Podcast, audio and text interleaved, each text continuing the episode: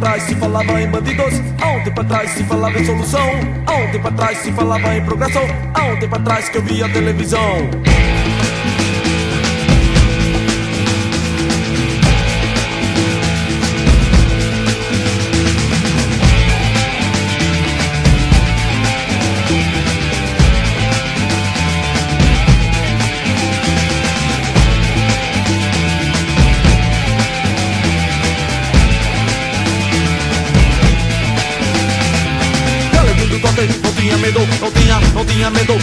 Cabeluda. Do olho verde, fazia sexo, fazia, fazia sexo com seu alicate. Galeguinho do toque, não tinha medo, não tinha, não tinha medo da perna cabeluda.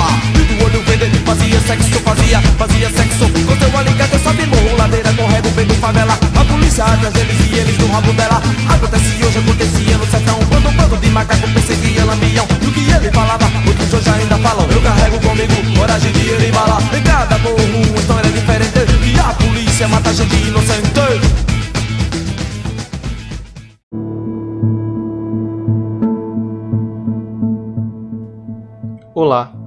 Nome é Felipe Vilar e esse é o primeiro episódio do podcast Pernambuco em Crimes. Hoje nós vamos contar a história de José Everaldo Belo da Silva, o galeguinho do coque.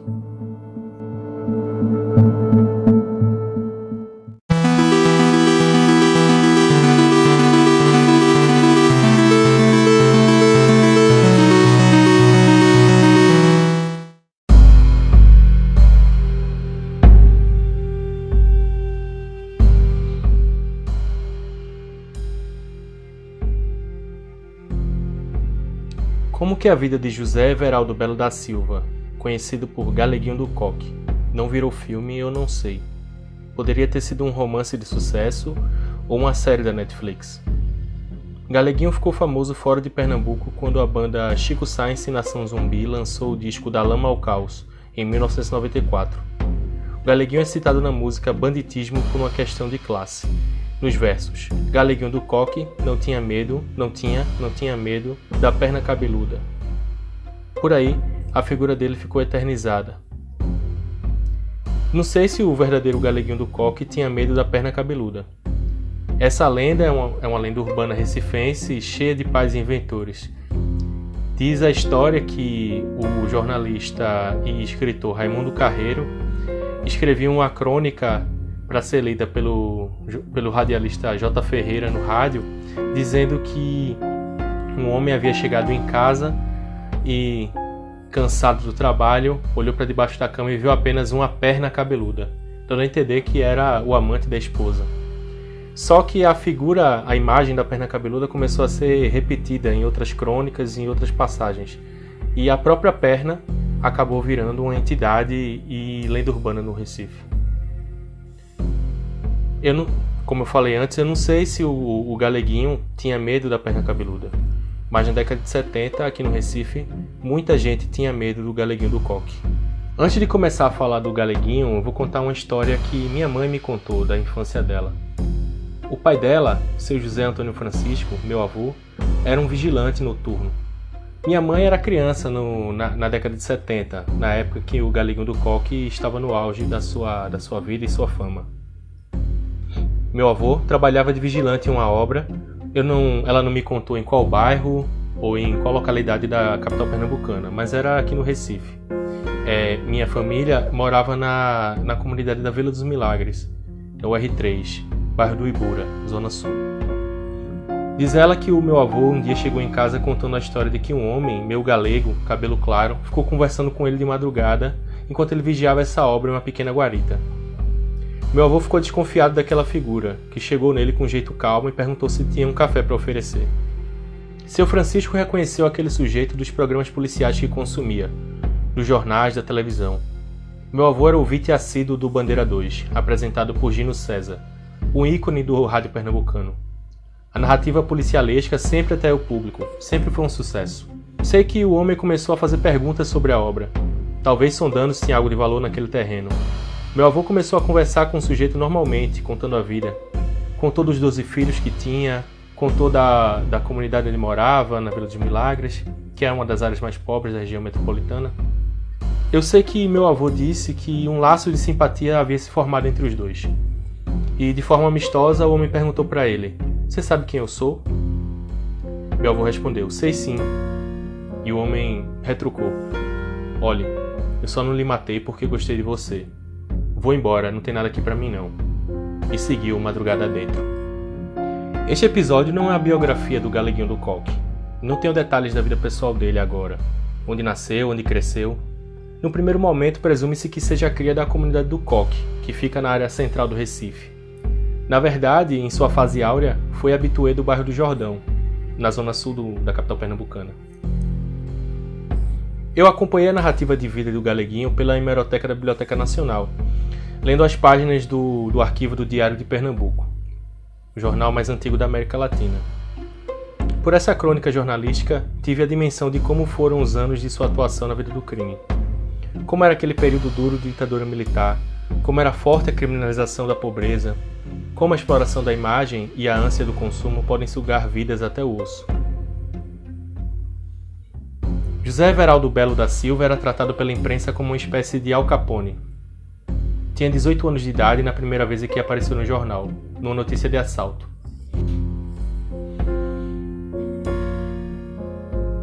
No dia 4 de março de 1974, ele teria sido apontado como um dos autores de um latrocínio contra o professor de inglês Gracivaldo Freire de Souza, de 28 anos. O crime ocorreu na Rua Imperial, bairro de São José, no Recife, nas proximidades da comunidade do Coque. Segundo uma testemunha, três homens armados pediram o relógio de Gracivaldo, que resistiu ao assalto e foi alvejado no pescoço. Morreu no local. O jornal dá a entender que um dos homens envolvidos na história seria José Everaldo, Contudo, não há provas do envolvimento dele nesse crime, a não ser a descrição da testemunha, que afirma que um dos homens era loiro e alto. Outro homem, identificado como Severino Ramos, o Raminho, também é apontado pelo jornal como um dos autores do latrocínio. Aos poucos foram ficando recorrentes as aparições. Os anos de 1974 e 1975 foram o início de uma saga que se estenderia até o começo da década de 1980. O nome dele era usado para tudo. No dia 8 de junho de 1974, José Everaldo é preso no cais de Santa Rita, centro do Recife, e levado para a Delegacia de Roubos e Furtos. Na ocasião, o jornal Diário de Pernambuco descreve como, entre aspas, procurado como assaltante e acusado de, abre aspas, ter morto um policial militar de Pernambuco, fecha aspas. O texto segue: Frio, astucioso e muito perverso, o marginal não teve tempo de reagir, como sempre faz. Fecha aspas. Na delegacia, ele teria confessado a autoria de vários roubos e teria dito que vendera um relógio da marca Orient para um, um interceptador que morava no bairro do Ipsep, zona sul do Recife. Ele seria interrogado na roubos e furtos e depois levado para a de homicídios, onde seria questionado pelo delegado Lamartine Correia sobre a morte do policial. Galeguinho nega qualquer envolvimento com o crime, disse que nem conhecia a vítima. No dia 6 de agosto de 1974, José Everaldo Belo da Silva seria preso novamente. O Galeguinho é descrito como autor de quase todos os assaltos da Rua Imperial e Praça Joaquim Nabuco. Essa localidade fica perto da comunidade do Coque. A matéria segue. Considerado incorrigível e muito perigoso, sempre usando a violência contra as vítimas, o marginal tornou-se temido pelos próprios colegas de crimes, que o obedecem sem reagir. O repórter, que não assina a matéria, afirma que o Galeguinho, todas as vezes que é preso, aspas, apresenta um drama, lamentando a situação e dizendo ter sido obrigado a marginalizar-se. Fecha aspas. Ao ser preso, disse ao delegado João Acioli, da Delegacia de Roubos e Furtos, que nunca havia agido na pesada, na expressão da época, que só fazia o corre-corre, que seria pegar os pertences das vítimas e ir embora correndo. No dia 30 de agosto de 1974, houve uma tentativa de fuga da carceragem da Delegacia de Roubos e Furtos. O Galeguinho, junto com dois homens, chamados de Ruim de Serviço e Cabra Ruim, teriam sido encontrados com um cabo de colher com a ponta desgastada e um cortador de unhas. A polícia afirmou que eles usariam o material para arrombar o cadeado do xadrez e promover uma fuga em massa. O plano teria sido denunciado por um marginal não identificado pela polícia, que tem certeza de que o galeguinho do coque, perverso como é, o mataria. Fecha aspas. Os três apontados foram colocados em celas separadas após a descoberta do suposto plano. O jornal relata que o galeguinho teria ameaçado os outros homens de morte caso não ajudassem na fuga. 22 de dezembro de 1974. O galeguinho do Coque é detido no bairro do Jordão, zona sul do Recife. Segundo o relato, ele estaria em cima de uma casa que, abre aspas, pretendia atacar, fecha aspas, quando foi surpreendido pela polícia. Após isso, teria retirado algumas telhas e tentado se esconder dentro da casa. No momento, descarregou dois revólveres calibre 38 contra os policiais, que teriam esperado que ele terminasse de atirar para entrar na residência e tentar prendê-lo, o que teria sido feito após uma luta corporal que teria durado 20 minutos. Continua o texto.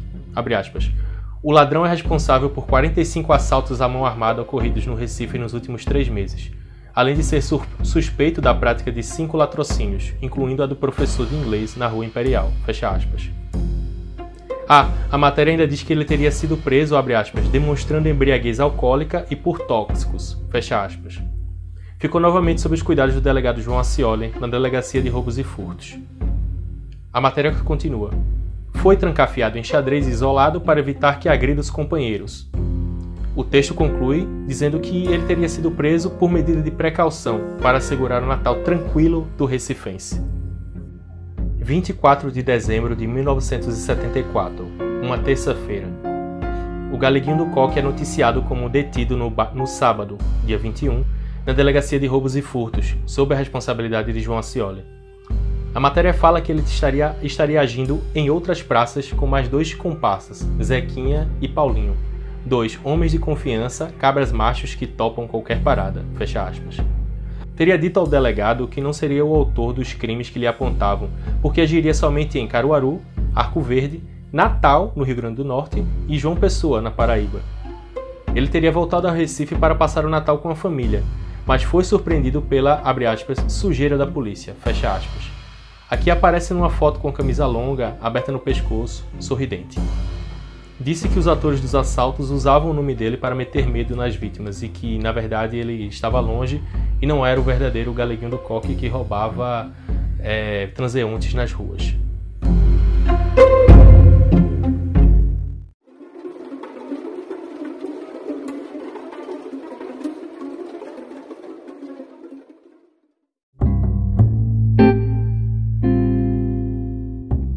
As matérias de um jornal supunham que o Galeguinho era o autor de vários crimes narrados ali nos cadernos de polícia.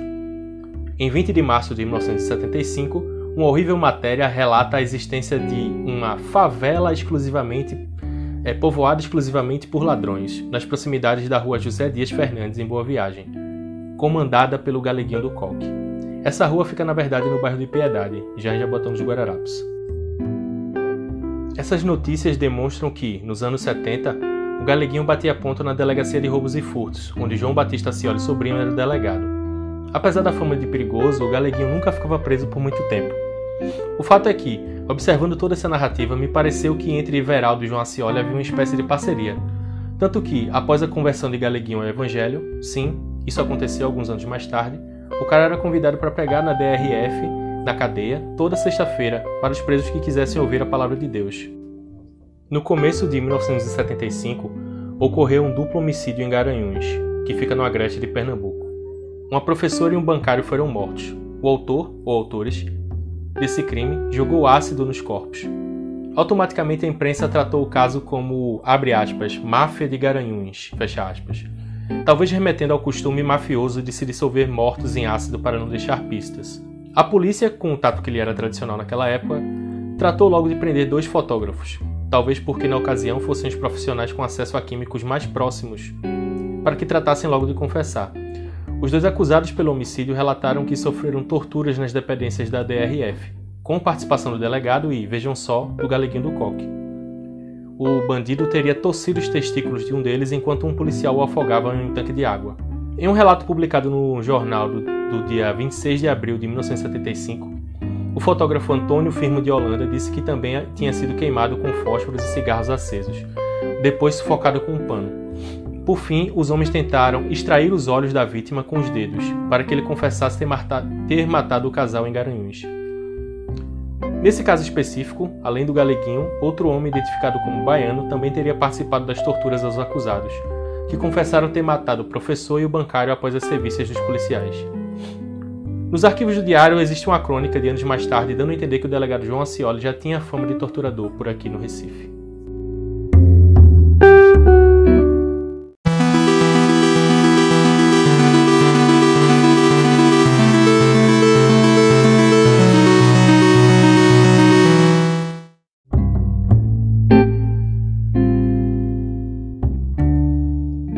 Dia 13 de maio de 1975, José Everaldo Belo da Silva teve a prisão preventiva decretada pelo juiz Ivan Malta Gato, da Vara Criminal de Jaboatão dos Guararapes, a pedido do delegado Abel David, do 11º Distrito de Polícia da capital. Segundo o jornal, Galeguinho agia nos estados de Alagoas, Paraíba, Rio Grande do Norte, e somente pela Distrital de Prazeres seria indiciado em quatro processos que poderiam deixá-lo na prisão por mais de 50 anos. De acordo com o relato, José Everaldo foi preso em um barraco, no Alto do Jordão, onde morava uma mulher chamada Délia, que seria sua amante. O galeguinho teria sido encontrado após os policiais, em diligências no bairro, terem capturado e torturado um homem conhecido como Ceinho e um adolescente chamado Pirraia, que seriam comparsas de José Everaldo. Nessa prisão, os policiais derrubaram a porta do barraco e encontraram o galeguinho em um dos quartos, Everaldo não ofereceu resistência à prisão, afirmando que malandro só sofre se for burro. Outros companheiros de Galeguinho seriam conhecidos como Curió e Gringo. A polícia relata nessa matéria que o grande assaltante teria atacado uma Kombi que vendia café em prazeres no mês de dezembro de 74, roubando 2 mil cruzeiros. Na ocasião, houve tiroteio e uma mulher chamada Edith teria ficado ferida. O Galeguinho teria entregado o revólver ao adolescente Pirraia depois disso, que, um dia depois, atirou no pé de uma mulher que não foi identificada. O garoto também trocou tiros com um homem chamado João Calixto de Souza. É bom guardar esse nome porque mais tarde ele vai aparecer novamente. O grupo criminoso teria então seguido numa série de assaltos a postos de gasolina no Recife e região metropolitana. Todos os crimes utilizando um carro do modelo Dodge Dart, furtado nas imediações da igreja de Santa Luzia, bairro da Estância, zona oeste do Recife. Ainda teriam roubado outro Dodge e ido a João Pessoa, onde teriam assaltado vários postos de gasolina, conseguindo a importância de 40 mil cruzeiros. De lá, foram para Natal, no Rio Grande do Norte, e ficaram hospedados no Hotel Reis Magos, na época considerado o melhor do estado potiguar. Voltaram a João Pessoa depois de terem roubado um corcel. Retornaram para o Recife após deixarem o corcel por uma caminhonete Chevrolet C10. Esse veículo foi abandonado no bairro do Jardim Jordão. Quando preso, Galeguinho disse que o policial federal Heleno Manuel de Melo, agente em João Pessoa, seria o seu maior fornecedor de munição. Já preso, o Galeguinho recebeu a visita de fiéis da Igreja Pentecostal de Prazeres. Na ocasião, se ajoelhou e pediu perdão a Deus. O jornal registrou uma fotografia de Galeguinho ajoelhado para retratar o momento. Ele disse ao repórter, aspas, Dessa vez me entregaram de bandeja. Acabaram comigo, fecha aspas. Galeguinho era retratado como o assaltante mais perigoso de Pernambuco e estados vizinhos. Por conta de sua prisão, o, de o deputado estadual Ivo, Ivo Queiroz pediu ao secretário de Segurança Pública que promovesse um voto de aplauso ao delegado Abel David e outros autores da captura de Galeguinho do Coque.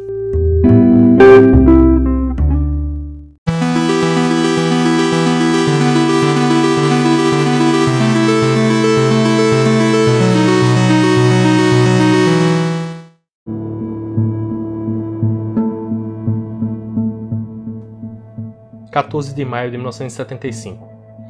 Fiéis da Igreja Pentecostal dos Prazeres voltaram ao 11º Distrito e entregam uma Bíblia ao Galeguinho do Coque. O delegado Abel David afirma que não aguenta mais tantas visitas a José Everaldo. A fama do assaltante estaria atrapalhando o trabalho da delegacia por atrair muita gente para lá. O diário fez uma foto de Galeguinho lendo uma Bíblia na ocasião. Aspas, especialmente o trecho do Evangelho que conta o diálogo de Cristo com os dois ladrões. Fecha aspas. A matéria também relata que a mulher, supostamente baleada no pé por Pirraia, deu queixa contra o galeguinho. Segundo a vítima, o tiro foi porque ela teria negado investidas amorosas do assaltante para com ela. No dia 24 de maio de 1975, o diário faz uma matéria de capa com o Galeguinho do Coque. Uma entrevista com um verdadeiro ensaio fotográfico na cadeia pública de Jaboatão. Tem foto dele recebendo bênção, foto dele armado, foto dele atrás das grades. O título era Galeguinho do Coque, do menino revoltado ao bandido. O texto dá conta de que José Everaldo poderia passar 52 anos preso caso fosse condenado em todos os inquéritos do qual era acusado. Essa é a primeira entrevista com ele, personagem já consagrado na crônica pernambucana. Aqui ele conta alguns detalhes de sua vida. É filho de Amaro Belo da Silva e de Maria dos Anjos Malaquias. Tinha 19 anos em 1975, quando estava preso. Nasceu em São Benedito do Sul, município da Mata Sul Pernambucana. Tinha 1,65m de altura. Sabia ler, escrever, olhos, olhos e cabelos castanhos. O delegado afirmou que o Galeguinho viera para o Recife após o pai dele abandonar a mãe e eles passarem dificuldades financeiras. Se mudou para a capital em busca de uma vida melhor. Segundo a matéria, Galeguinho teria sido preso pela primeira vez em 1972, aos 16 anos de idade. Na cadeia teria aprendido, abre aspas, as manhas da profissão, fecha aspas, de bandido. Em menos de três anos tinha se tornado o assaltante mais procurado de Pernambuco, Alagoas, Paraíba e Rio Grande do Norte, segundo a reportagem. O Galeguinho afirmou à reportagem que tinha roubado os documentos de um estudante universitário. Usava os papéis para se hospedar nos melhores hotéis. A gente ficava naquela de Barão e a polícia procurando nos morros, dando bobeira, teria dito. Assim como meu avô, ele contou nessa entrevista que ouvia todos os dias o Bandeira 2 na Rádio Clube. Assim, ficava bem informado sobre os movimentos da polícia e sobre os assaltantes que roubavam se passando por ele. Disse que quem usava seu nome era um pé de chinelo e que, por conta disso, ficava cada, de, cada dia mais visado. Morava no Alto do Jordão e mantinha uma rede de informantes lá formada por menores de idade. Falou ter medo de não conseguir trabalho caso fosse solto por conta da fama. Em 24 de dezembro de 1975, o Galeguinho do Coque passa o Natal e o Ano Novo com a família, liberado pelo mesmo juiz que mandou prender.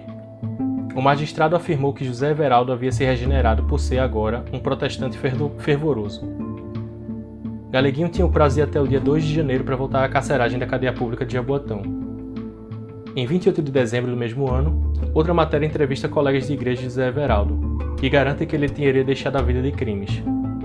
Agora estava usando a própria história de vida para pregar o evangelho, dando seu testemunho de ex-ladrão falou pela primeira vez a fiéis dando seu testemunho na igreja Assembleia de Deus de Jordão. Ele voltou à cadeia para dar um disco evangélico a um companheiro de cela, e em seguida foi pregar na igreja O Brasil para Cristo, em Boa Viagem. José Everaldo teria encontrado Ceinho, que o delatou, e, agradecido, teria dito que, graças a ele, tinha deixado a vida de crimes e encontrado Jesus. O Galeguinho fica quase um ano preso, apesar da entrevista dar a entender que ele fosse um assaltante procurado em vários estados. Pouco depois, já solto e convertido, Galeguinho começou a pregar. Em matéria do dia 8 de março de 1976, o diário registra a fase evangélica com a matéria Ex-marginal agora prega a Bíblia em vários bairros. No dia 11, foi levado à delegacia de roubos e furtos, suspeito de assalto, mas se tratava de um mal-entendido. João Acioli então deixou que ele pregasse para os presos na delegacia. No dia 15 de março, outra matéria falando das pregações do Galeguinho na delegacia de roubos e furtos agora ficou com a obrigação de ir todas as sextas à delegacia para fazer essas pregações. No dia 18 do mesmo mês, ele vai à Câmara Municipal do Recife e é recebido pelo vereador Braz Batista da Arena. Ao encontrar o Galeguinho, o parlamentar comentou que nunca é tarde para o reencontro com o caminho do bem, desde que prevaleçam o amor e a compreensão entre os homens. O outro, outro vereador, Josué Pinto, do MDB, afirmou que ninguém se perde no caminho da volta, referindo-se a José Everaldo. Segundo a matéria, Galeguinho ouviu todas as declarações visivelmente emocionado. Trajava calças vermelhas e um paletó xadrez, o mesmo que sempre usava desde que havia adotado o evangelismo. Lá, foi aplaudido demoradamente por sua, por sua recuperação.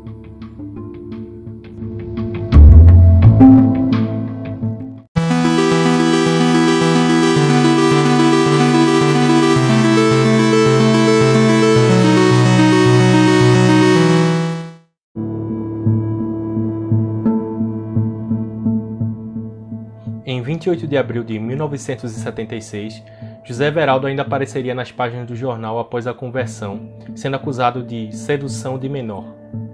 Ele teria estuprado uma menina de 16 anos da igreja que ele frequentava. Galeguinho foi intimado na delegacia de costumes pelo delegado Vicente Venâncio. José Everaldo foi acusado de tirar a virgindade da adolescente. A mãe queria que o ex-assaltante casasse com a menina. A garota afirmou que o Galeguinho chegou a dar anticoncepcionais para ela, para evitar que ela não engravidasse, para evitar que ela engravidasse, na verdade, e ninguém descobrisse o que, o que aconteceu entre os dois. José Everaldo negava tudo e dizia que a adolescente havia se perdido, entre aspas, há três anos com outro homem. O caso não deu em nada novamente. Em 27 de abril de 1977, o Galeguinho do Coque volta a aparecer nas páginas policiais. Foi à delegacia de homicídio negar envolvimento na morte do motorista José Agildo dos Santos. A vítima teria sido morta no dia 8 de abril, em uma sexta-feira santa, após envolver-se em uma briga de bar com um bando de desordeiros. Até aquele momento, a polícia afirma na matéria ter total desconhecimento daquela história. A irmã de José Agildo, Ademira Maria Domingos, era moradora do Jordão e casada com um funcionário da Secretaria de Segurança Pública. Afirmou ter medo de represálias por parte do Bando do Galeguinho e procurou jornais para denunciá-lo pelo crime. Ela alegou que a ocorrência não fora registrada no posto policial do Jordão por falta de estrutura, mas que o fato constava nas anotações do Hospital da Restauração, que fica no bairro do Derby, área central do Recife. Após a acusação, José Everaldo foi à delegacia e desafiou a irmã de José Agildo a provar que estava, o que ela estava contando. Segundo o Galeguinho, José Agildo teria encontrado naquela sexta-feira santa e o desafiado para uma luta. José Everaldo teria negado esse desafio e virado as costas. Segundo Galeguinho, José Agildo em seguida teria dado uma garrafada nas costas dele. O Galeguinho, ferido, teria seguido para o hospital da restauração para se tratar. Ele relatou que o motorista estava bêbado quando o agrediu e continuava bebendo, mesmo já ferido após ter se envolvido na briga relatada pela irmã dele. No dia 29 de abril, dois dias depois do Galeguinho ter aparecido nos jornais como suspeito de ter matado o motorista José Agildo, a polícia divulga a prisão de um suspeito do assassinato. O jornal classifica o preso como o desocupado Jonas Batista da Silva. A agressão teria ocorrido no bar do Deda, no Jordão e o motorista José Agildo teria morrido na segunda-feira, dia 18 de abril de 1977, internado no Hospital da Restauração. O motorista morreu vítima de hemorragias após ter sofrido um ferimento no braço, que teria sido provocado por Jonas Batista. O suspeito negou ter matado José Agildo. Disse que havia apenas se defendido das agressões da vítima e que o corte teria sido provocado por uma garrafa quebrada que estava em cima do balcão do bar. O homem preso disse ainda que José Agildo seria conhecido no Jordão como Agildo Terror estando sempre envolvido em brigas, em conjunto com dois irmãos. Jonas afirmou que estava tomando cerveja no bar do Deda e Agildo começou a dirigir a ele palavras de baixo calão. A discussão acabou em briga, com Agildo levando a pior e permanecendo no bar, mesmo ferido, sangrando por várias horas. O dono do bar, José Antônio da Silva Filho, o Deda, confirmou a versão de Jonas à polícia. Também disse que José Agildo e seus irmãos já tinham provocado uma porção de brigas em seu estabelecimento. Disse que no dia em que o motorista foi ferido, chegou a acionar a rádio patrulha, mas os policiais só chegaram quando todos os envolvidos já tinham ido embora. Deda também afirmou que o encontro entre Agildo e o Galeguinho ocorrera minutos depois da briga com Jonas. Afirmou que o motorista provocara o Galeguinho do Coque, que apenas teria sorrido para as agressões verbais. O dono do bar disse que José Everaldo não tinha entrado em briga com Agildo.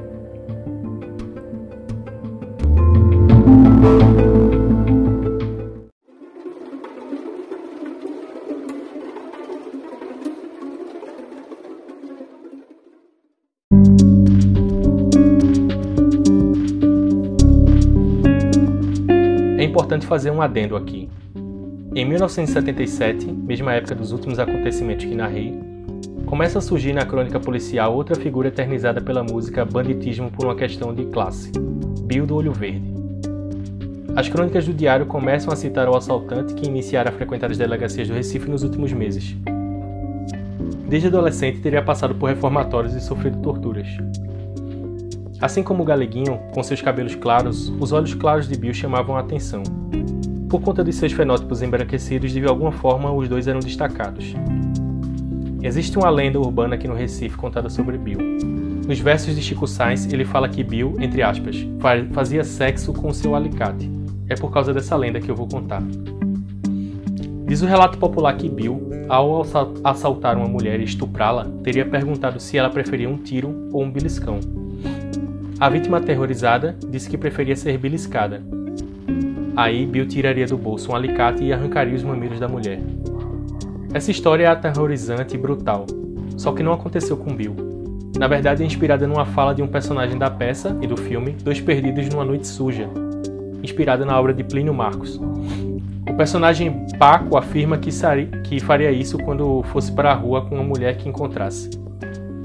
A peça foi lançada pela primeira vez em 1966. A primeira adaptação para o cinema do texto de Plínio Marcos, dirigida por Brad Shediac, teve lançamento no ano de 1970. A lenda sobre o suposto corte nos seios que Bill desferira a uma mulher já está registrada em 1977 no jornal, em um cordel do poeta José Soares sobre Bill, publicado no diário no dia 24 de, setembro de 1977. Dizem os versos, que reproduz um trecho. Dizem que ele adorava a mulher que usava a bolsa, porque pegava as correias, puxava com toda a força, e até cortou os seios de uma senhorita moça, a notoriedade de Bill, que era de Olinda, na verdade vinha dele ter sido apontado como um dos autores da morte de um padre que dava aulas no Colégio São Bento. Talvez eu conte essa história em outro episódio do podcast.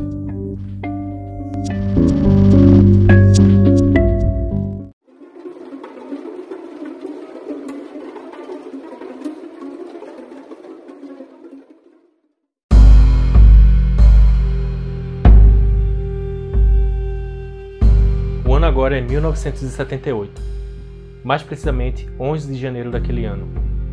Aparece outro personagem fantástico da nossa saga, o cabo reformado João Calixto de Souza. Conhecido na PM como Pistoleiro, era também veterano de guerra, ex-pracinho da Força Expedicionária Brasileira na Segunda Guerra Mundial. Calixto era conhecido por andar armado no bairro do Jordão. Era uma espécie de justiceiro, como os atuais milicianos. Ele era falado no bairro por supostamente dar tiros em vários garotos com fama de ladrão. Mais tarde, no mesmo ano, assassinou friamente o pai de um adolescente que teria brigado com o filho dele e seria preso. Calixto, obviamente, se meteu com o Galeguinho. Desesperado, o ex-assaltante foi à redação do Diário de Pernambuco denunciar o assédio por parte do ex-policial naquele 11 de janeiro. Contou José Everaldo que levaram um tiro no rosto desferido por João Calixto quando saía de uma farmácia no bairro do Jordão. Vale lembrar que, jo que Calixto já havia trocado tiros com integrantes do bando do Galeguinho no ano de 1974. Alvejado, o osso da mandíbula de José Everaldo havia se fraturado. O fato ocorrera no dia 28 de dezembro de 1977. Naquele janeiro, já recuperado do ferimento, Galeguinho tinha decidido anunciar ao jornal que João Calixto tinha apoio do delegado local, Zacarias Cardoso, que não fazia nada contra o justiceiro. O cabo Calixto havia, é, havia dado uma entrevista a outro jornal afirmando que teria sido vítima do Galeguinho, em um atentado perpetrado pelo ex-assaltante e mais outros dois comparsas. Galeguinho nega o fato e diz que estava no Hospital da Restauração desde o dia 28 e só tivera alta no dia 9 de janeiro de 1978. José Veraldo contou que estava noivo há um ano e dois meses e que queria viver sossegado. Disse ser dono de uma mercearia no Alto do Jordão. Porém, trabalhando das 6 às 22 horas, havia arrendado o estabelecimento, que tirara-lhe até o tempo de ir à igreja.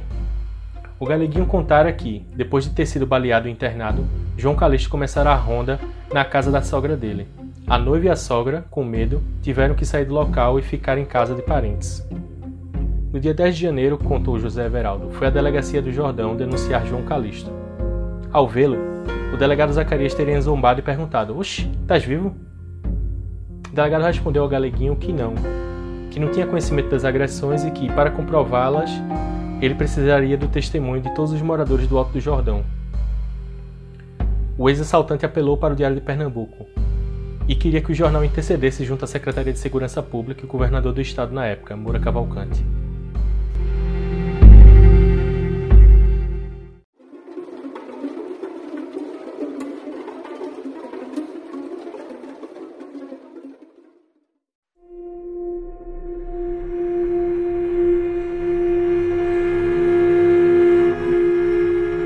Toda a história do Galeguinho sempre servira muito bem à imprensa, com toda a abordagem sensacionalista da época. Porém, o episódio narrado a seguir talvez seja o ápice de toda essa narração violenta e espetacular. Na edição do dia 12 de janeiro de 1978, dia seguinte a que o Galeguinho aparecera denunciando João Calixto, uma confusão ocorre na redação do Diário de Pernambuco.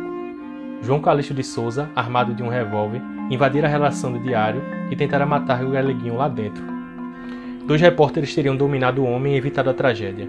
José Everaldo estava no jornal naquele dia acompanhado de duas mulheres, que também denunciariam assédios por parte de João Calixto, no Jordão.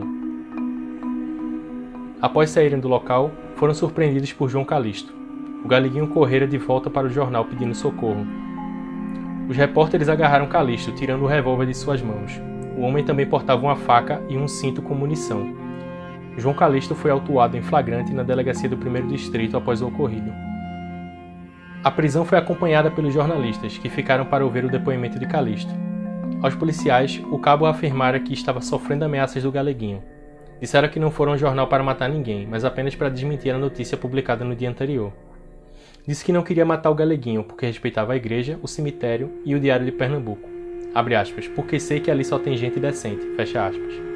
Disse ao delegado Lamartino Corrêa que, ao ver o galeguinho, acreditou que o ex-assaltante pudesse pular sobre ele, por isso sacou o revólver.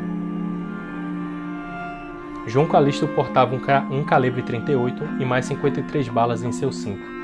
Contou à polícia que fora reformado da PM por tempo de serviço e que era ex-combatente da Segunda Guerra Mundial. As vítimas que estavam na delegacia disseram que Calixto era neurótico e sofria mania de perseguição. O delegado Lamartine Correia autuou Calixto por porte ilegal de arma de fogo. Disse à reportagem que o caso poderia resultar em vários inquéritos. Calixto acusava o galeguinho de continuar praticando assaltos e de tê-lo ameaçado. José Everaldo negava que cometesse crimes e dizia que havia trocado tiros com Calixto em 1974 apenas. Saindo da delegacia, Galeguinho disse estar à disposição da polícia e que estava matriculado em um, é, em um colégio, onde pretendia fazer um supletivo. João Calixto foi conduzido ao presídio Mourão Filho, mas teve a prisão relaxada porque pagara a fiança estipulada em 1.500 cruzeiros. O ano de 1978 ainda guardava um capítulo de crônica policial na história de João Calixto de Souza.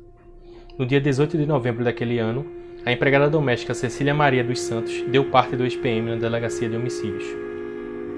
Cecília afirmava que Calixto, no dia 5 daquele mês, havia baleado o filho dela. Também contava que no dia 15, Calixto havia matado o marido dela dentro da residência do casal. As vítimas se chamavam Marco Cosmo dos Santos, de 15 anos, e Albérico Cosmo dos Santos. O crime ocorrera na Travessa Negreiros, número 66, bairro de Jardim Jordão. Contou Cecília que no dia 5 o filho dela, Marquinhos, brinca brincava com colegas na rua quando recebeu um tiro desferido por Calixto. O garoto foi levado ao Hospital da Restauração. No dia 15, alguém batera palmas em frente à casa dela. O marido Albérico abriu a porta e viu Calixto, este armado com um revólver. Cecília afirmou que Albérico não era de briga e fechara a porta de madeira, que foi alvejada diversas vezes por Calisto, matando Albérico na hora. A empregada doméstica reclamava da impunidade de Calisto e que ele continuava aterrorizando a comunidade do Jordão e a polícia nada fazia para prendê-lo. No dia 7 de janeiro de 1979, Calisto estaria preso por conta de um envolvimento na morte de um adolescente. No dia 2 de fevereiro, foi solto após conseguir um habeas corpus e responderia em liberdade pelo crime. Também era suspeito de matar o funcionário público Manuel dos Anjos, homicídio ocorrido no ano de 1978. Em 1980, José Everaldo Belo deu sucessivas entrevistas ao jornalista Paulo Marques. A primeira delas foi no programa Tribuna do Povo, no dia 8 de janeiro, onde o Galeguinho tentava provar que era um pastor de Deus e não do diabo. O debate continuaria na manhã seguinte, no programa que recebeu o nome de Paulo Marques na Rádio Clube. No dia 15 de janeiro de 1980, apareceria no jornal novamente para desmentir as acusações de João Calixto, que prestara queixa contra José Everaldo no dia 7 de janeiro, afirmando que o Galeguinho tinha pago pistoleiros para matar o ex-PM. O policial reformado também afirmou que o agora pastor evangélico José Everaldo continuaria assaltando. João Calixto havia se envolvido em um tiroteio contra dois homens identificados por ele como Mané Pistoleiro e Amaro Balinha, na troca de tiros, o adolescente Valdecide de Souza Ximenes fora atingido e morrera. O ex-PM afirmou que os dois homens teriam sido pagos por Galeguinho. José Everaldo foi à delegacia de plantão se defender das acusações. Disse que, caso ainda estivesse no crime, ele mesmo teria atirado em João Calixto.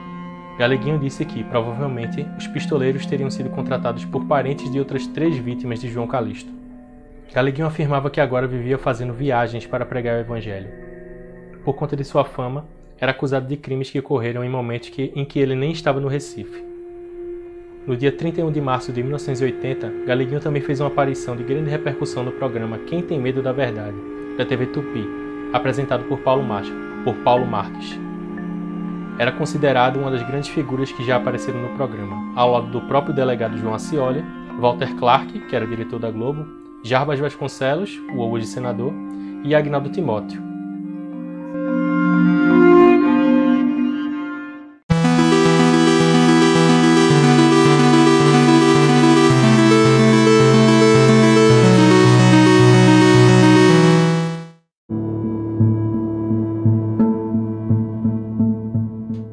Em 19 de janeiro de 1981, foi acusado de fazer parte de uma gangue de assaltantes que roubou dois supermercados, o Multibom, no bairro do Ipicep, e o Balaio, na Mostardinha. O grupo seria liderado por um homem conhecido como Carlinhos Doidelo. Os policiais acusaram José Everaldo de ser o mentor intelectual dos dois assaltos, que acabaram com mortes de dois homens, suspeitos de fazerem parte da quadrilha. O grupo foi preso pela polícia no Alto da Besta, bairro de Cavaleiro, o grupo foi preso pela polícia no Alto da Besta, bairro de Cavaleiro, em Jaboatão dos Guararapes. O responsável foi o delegado Djair Lopes Diniz. Na, na notícia, Galeguinho do Coque é tratado como ex-pastor. No dia 20 de janeiro, detido, José Veraldo falou com a imprensa e se disse inocente das acusações. A prisão teria ocorrido porque ele havia sido visto perto do supermercado localizado na Mostardinha, dias antes de ocorrer o assalto. Segundo a notícia, a polícia afirmou que o galeguinho não era mais evangélico, apesar de sempre ser visto com a Bíblia. Ele teria sido expulso da igreja que frequentava, por ter causado vários problemas, inclusive seduzindo menores religiosos.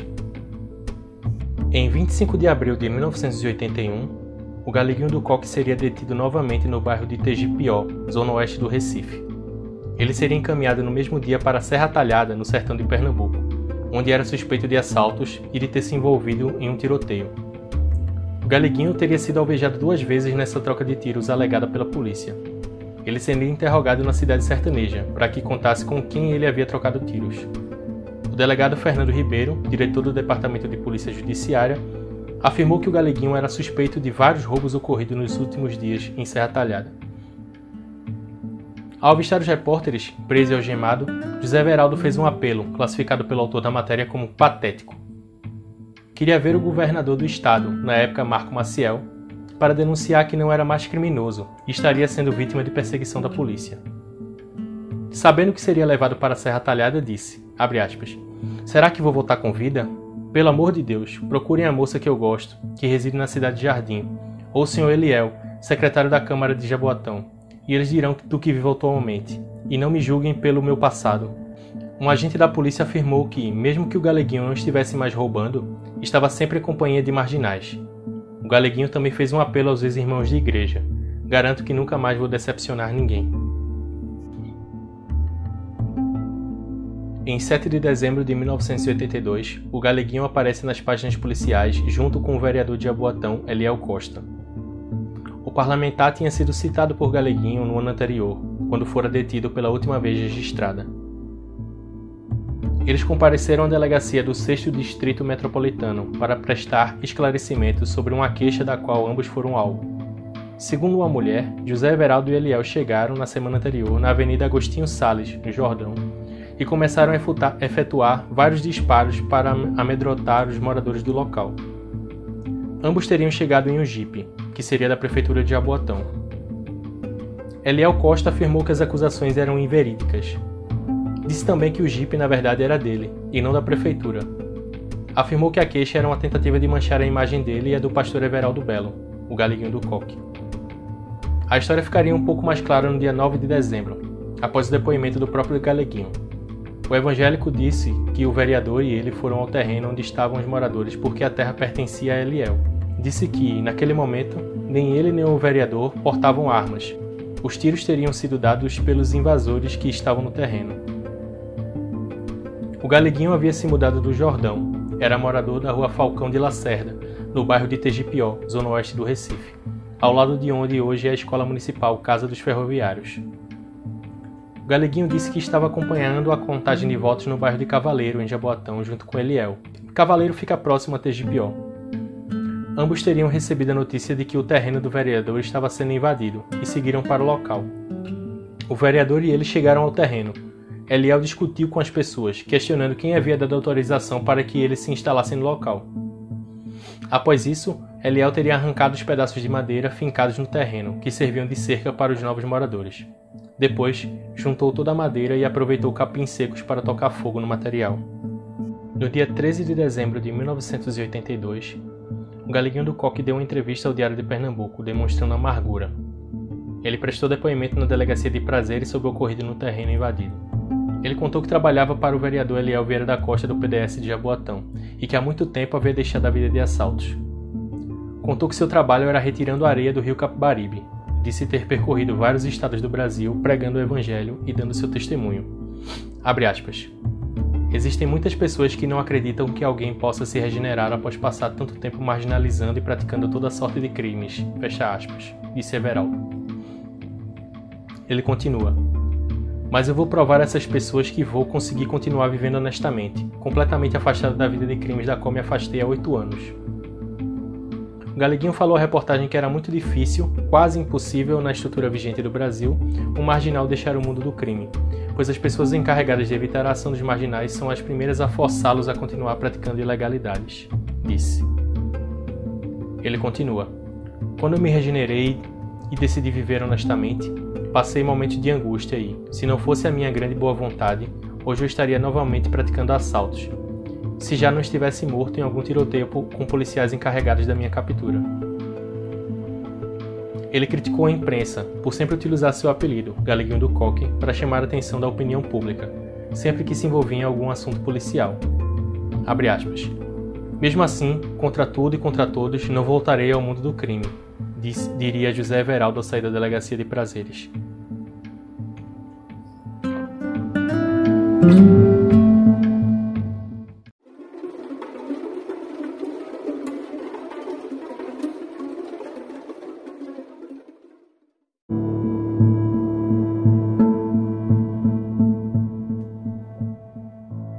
Galeguinho trabalharia com Eliel até o fim da vida. José Veraldo Belo da Silva foi assassinado em 5 de abril de 1983, com dezenas de tiros, por elementos não identificados, segundo a nota do Diário de Pernambuco sobre a ocorrência. O delegado Tancredo Borba, do 7 Distrito Metropolitano, fez questão de descartar de cara o envolvimento de policiais no crime o corpo de José Everaldo Belo foi encontrado em terras do Engenho Pinheiro, nas proximidades da usina Bulhões, zona rural de Jabotão dos Guararapes. Segundo a polícia, o galeguinho foi emboscado enquanto seguia para uma draga, onde trabalhava, retirando areia do rio Capibaribe. Junto ao corpo foram encontrados dois galões de óleo diesel, que a polícia presumiu que seriam usados na draga. No dia 6 de abril, outra notícia sobre a morte de José Everaldo, relatando com mais detalhes a ocorrência. Não havia testemunhas. A casa mais próxima estava a um quilômetro do local do crime. José Veraldo Belo da Silva foi alvejado com 36 tiros de armas dos calibres 38 e 32. Também havia a possibilidade de ter sido ferido por tiros de espingardas de chumbo. O delegado Tancredo Borba disse que não tinha nenhuma pista sobre os assassinos do ex-assaltante. Sabemos que Galeguinho tinha inúmeros inimigos, conseguidos quando praticava assaltos, e era muito temido pela população, fecha aspas, disse Borba. No dia 7 de abril de 1983, outra notícia sobre o caso, dessa vez afirmando que a polícia tinha as primeiras pistas dos possíveis assassinos do Galeguinho do Coque. O suspeito seria o agora ex-vereador Eliel Costa. Por volta das 7 horas da manhã daquele 5 de abril de 1983, o galeguinho teria tomado um café em uma barraca pertencente a um homem chamado Carlinhos, após descer de um ônibus que vinha de Moreno, município da região metropolitana sul do Recife. Carlinhos informou à polícia que Everaldo Belo estava acompanhado por um homem. Este desconhecido também teria pago o café do galeguinho, lhe emprestando 300 cruzeiros. Depois seguiriam em um veículo Volkswagen, conduzido pelo homem não identificado. José Everaldo Belo da Silva seria morto por volta das 10 horas da manhã, policiais também não haviam conseguido encontrar o ex-vereador Eliel desde a morte de Galeguinho. O ex-parlamentar era tido como um dos melhores amigos do ex-assaltante. Eram vistos sempre juntos. Foi informada a reportagem que Eliel seria intimada a depor. Os, os policiais também tentavam encontrar o Volkswagen do homem desconhecido, que era o principal suspeito de articular a morte de José Everaldo Belo da Silva. Segundo informações dos policiais, aspas, alguém anotou a placa do carro para jogar no bicho, e eles encontrariam essa pessoa para que pudesse dar informação sobre o veículo. Ao mesmo tempo, a polícia também afirmou que o caso seria de difícil solução, por ter ocorrido em um local deserto e sem testemunhas aparentes. O delegado Tancredo Borba disse que, aspas, já temos uma ideia de como o fato ocorreu e tenho certeza de que nos próximos dias o mistério será elucidado. Fecha aspas. No dia 8 de abril de 1983, a polícia ouviu o depoimento do comerciante Carlos Walter do Carmo. Ele era o dono da barraca onde José Everaldo havia tomado seu último café. O estabelecimento era localizado no quilômetro 21 da PE 07, em Jaboatão. Carlos confirmou à polícia que o homem no Volkswagen era o ex-vereador Eliel Costa. Encontrado, o ex-parlamentar negou o envolvimento com a morte do galeguinho do Coque. Ele foi à polícia espontaneamente e disse não ter ido antes porque estava em outra draga localizada em Gravatá, no agreste de Pernambuco. Abre aspas. Eu só, tom só tomei conhecimento da morte de José Everaldo hoje, através de dois comerciantes que moram em Jaboatão e foram me avisar. Não sabia de nada porque no lugar onde eu estava não existe telefone, rádio nem aparelho de televisão, disse Eliel. Eliel contou à polícia que havia se encontrado com José Everaldo no dia do crime, ainda de madrugada, no bairro de Tegipió. De lá, conduziu a vítima até a draga em Jaboatão, carregando 3 galões de óleo diesel em seu veículo, um Fusca, o mesmo identificado pelo comerciante Carlinhos da barraca. Eu deixei Galeguinho a cerca de 200 metros de onde estava a draga, pois não dava mais para passar, porque a estrada estava muito ruim. Ele levou dois tambores de óleo e eu fiquei com o outro, para levar para Gravatar. Pouco antes de chegarmos à draga, encontramos o motorista Chico do Motor, que queria comprar areia, contou o ex-político. Eu conheci Everaldo há dois anos e seis meses e me dava muito bem com ele, desde que ele tomou conta da minha fábrica de lajes até que começou a trabalhar na draga que estava no Rio Jaboatão, continuou Eliel. O ex-vereador apontou outro político como possível suspeito do assassinato. Ele contou que, pouco antes de 15 de novembro de 1982, Galeguinho do Coque havia se desentendido por questões políticas com o vereador Hélio de Barros Sena, também de Jaboatão. Eles chegaram a ameaçar José Everaldo. Eliel Costa também apontou o comerciante conhecido como Bio de Naná, dono de uma mercearia no bairro de Jordão. Bio teria feito parte da tentativa de invasão do terreno do ex-vereador, junto com os filhos. Eliel ainda disse que, que a polícia poderia investigar o ex-PM João Calisto, além de alguns rapazes que ameaçaram o Galeguinho em uma confusão não explicada ocorrida na draga de Jaboatão, no carnaval de 1983. No dia 14 de abril de 1983, a polícia disse que iria intimar Bill de Naná e o vereador Hélio de Barros Sena para depor sobre o homicídio de Galeguinho do Coque. Em 17 de abril de 1983, um homem chamado João Tenório de Moura, morador de Garanhuns, mandou uma carta ao Jornal Diário de Pernambuco. Vou reproduzir na íntegra. Foi com tristeza que recebemos a notícia através do Diário de Pernambuco da emboscada que pôs fim à vida de José Everaldo Belo da Silva, o ex-galeguinho do Coque. Quem o matou ou quem o mandou matar, somente Deus e os seus algozes sabem. Acreditamos que as circunstâncias em que o mesmo foi assassinado foi um testemunho de sua recuperação. Dirigia-se ao seu trabalho, levando em suas mãos galões com óleo diesel para reabastecer a draga em que trabalhava. Emprego este conseguido com seu amigo, o vereador Eliel Silva. É uma pena que tenha falecido fora da comunhão das igrejas às quais prestou serviço, sendo explorado na propaganda delas mesmas. As acusações, até hoje não provadas, fizeram com que essas mesmas igrejas o desprezassem, fato compreensível, pela fácil mudança do nosso povo diante das informações emocionistas que lhes chegam aos ouvidos. Enquanto isso, a vida continua no nosso planeta, produzindo pessoas de bem e bandidos, até o dia em que o Criador resolver pôr um fim na maldade na Terra. No dia 1 de maio de 1983, quase um mês após a morte de José Everaldo, a polícia ainda não tinha pistas de um possível autor do crime. Segundo o delegado Giovanni Gomes, que presidia as investigações, Galeguinho era uma pessoa de muitos inimigos e isso teria complicado o trabalho da polícia. O nome do Galeguinho do Coque só voltaria a ser citado pelo jornal em sua retrospectiva do ano de 1983, publicada em 31 de dezembro, com o título Criminalidade aumenta no mundo inteiro. Uma nota no meio do texto dava conta do crime e que o ex-vereador Eliel Costa chegara a ser apontado como suspeito, mas sem conclusão. A última foto de Galeguinho do Coque a estampar no jornal estava nessa matéria. Ele aparece mais gordo, sentado, vestindo uma camisa de manga longa e uma calça jeans, encostado em uma parede. Olhos tristes, cansados. A fotografia é de Luiz Chagas. Este é o fim da saga do Galeguinho do Coque na crônica policial pernambucana.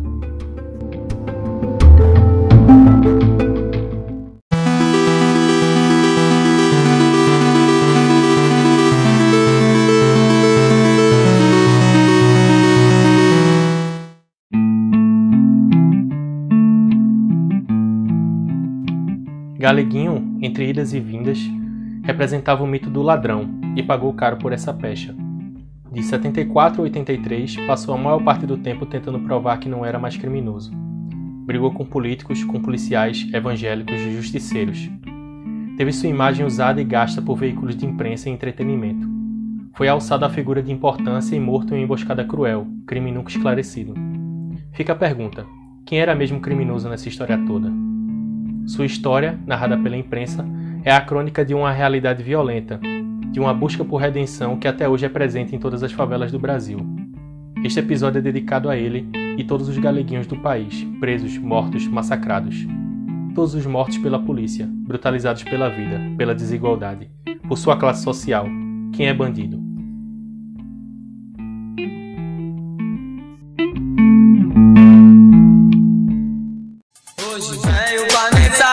Veio abalar o Recife. O moleque se envolveu na faculdade do crime. E a sua vida que vivia era vera. Adiando todo dia, correria na favela. E na facção praticando um 57. Cada dia disposto fica aquele moleque. Mais uma noite caiu e ele tá firmeza. Com ferro na cintura num barraco de madeira.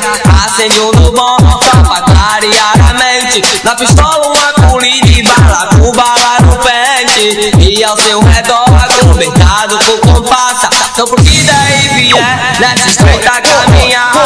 Pago de gatão, perdi tudo que queria. Deu até tapa na cara, mano. No pai de família. Bateu uma revolta na favela ver a cena. Começou o pesadelo e continuaram no problema.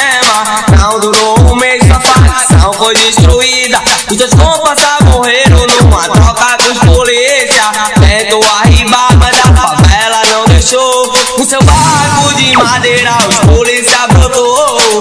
Pago de gatão se precipitou de verdade.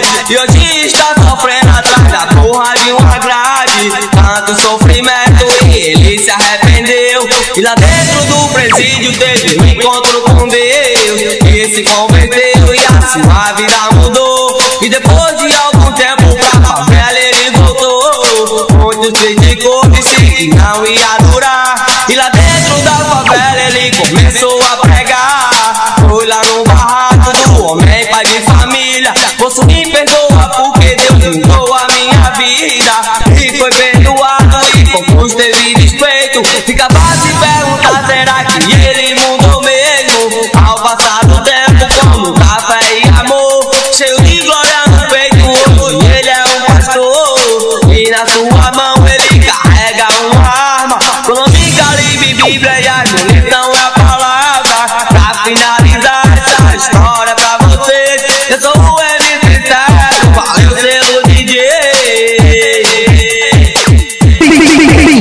Selo. pode copiar concorrência.